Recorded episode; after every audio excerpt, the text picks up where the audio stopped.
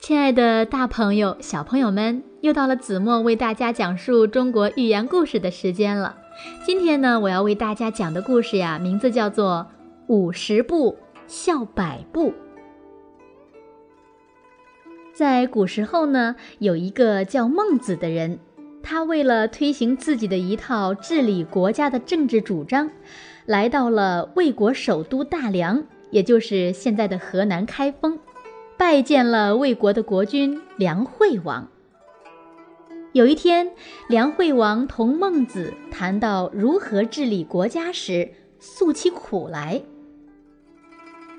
我对于国家真是尽心尽力了。比如说，河内遭了灾，就把一部分人民迁到河东去，同时呢，把河东的粮食运往河内。让老百姓有吃有喝，河东遭了灾也是这样。我考察过邻国的政治，没有像我这样用心的。但邻国的百姓不减少，我的百姓不增多，这是为什么呢？孟子看他愁眉苦脸、迷惑不解的样子，就笑着回答说：“大王呀，您喜欢打仗。”就让我用战争来打个比方吧。两军交战，战鼓咚咚敲响，双方刀枪刚一接触，就有士兵丢盔弃甲，拖着武器向后逃跑。有的人一口气跑了一百步才停下来，有的呢只跑了五十步就站住了。跑五十步的人就嘲笑跑一百步的说。你们这些胆小鬼跑得可真快呀！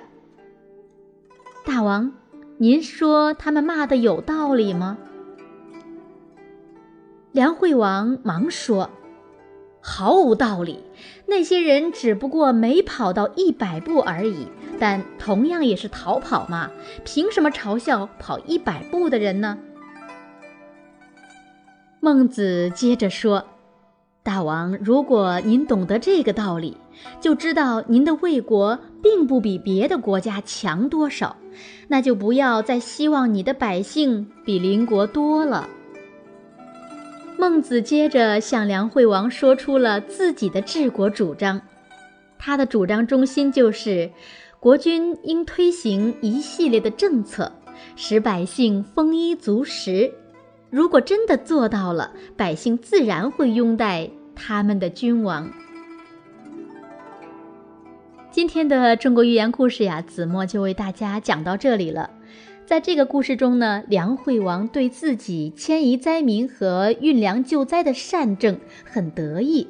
然而，在孟子看来呢，这只能说明他的做法比邻国国君好一点，因为这样做只是补救的措施。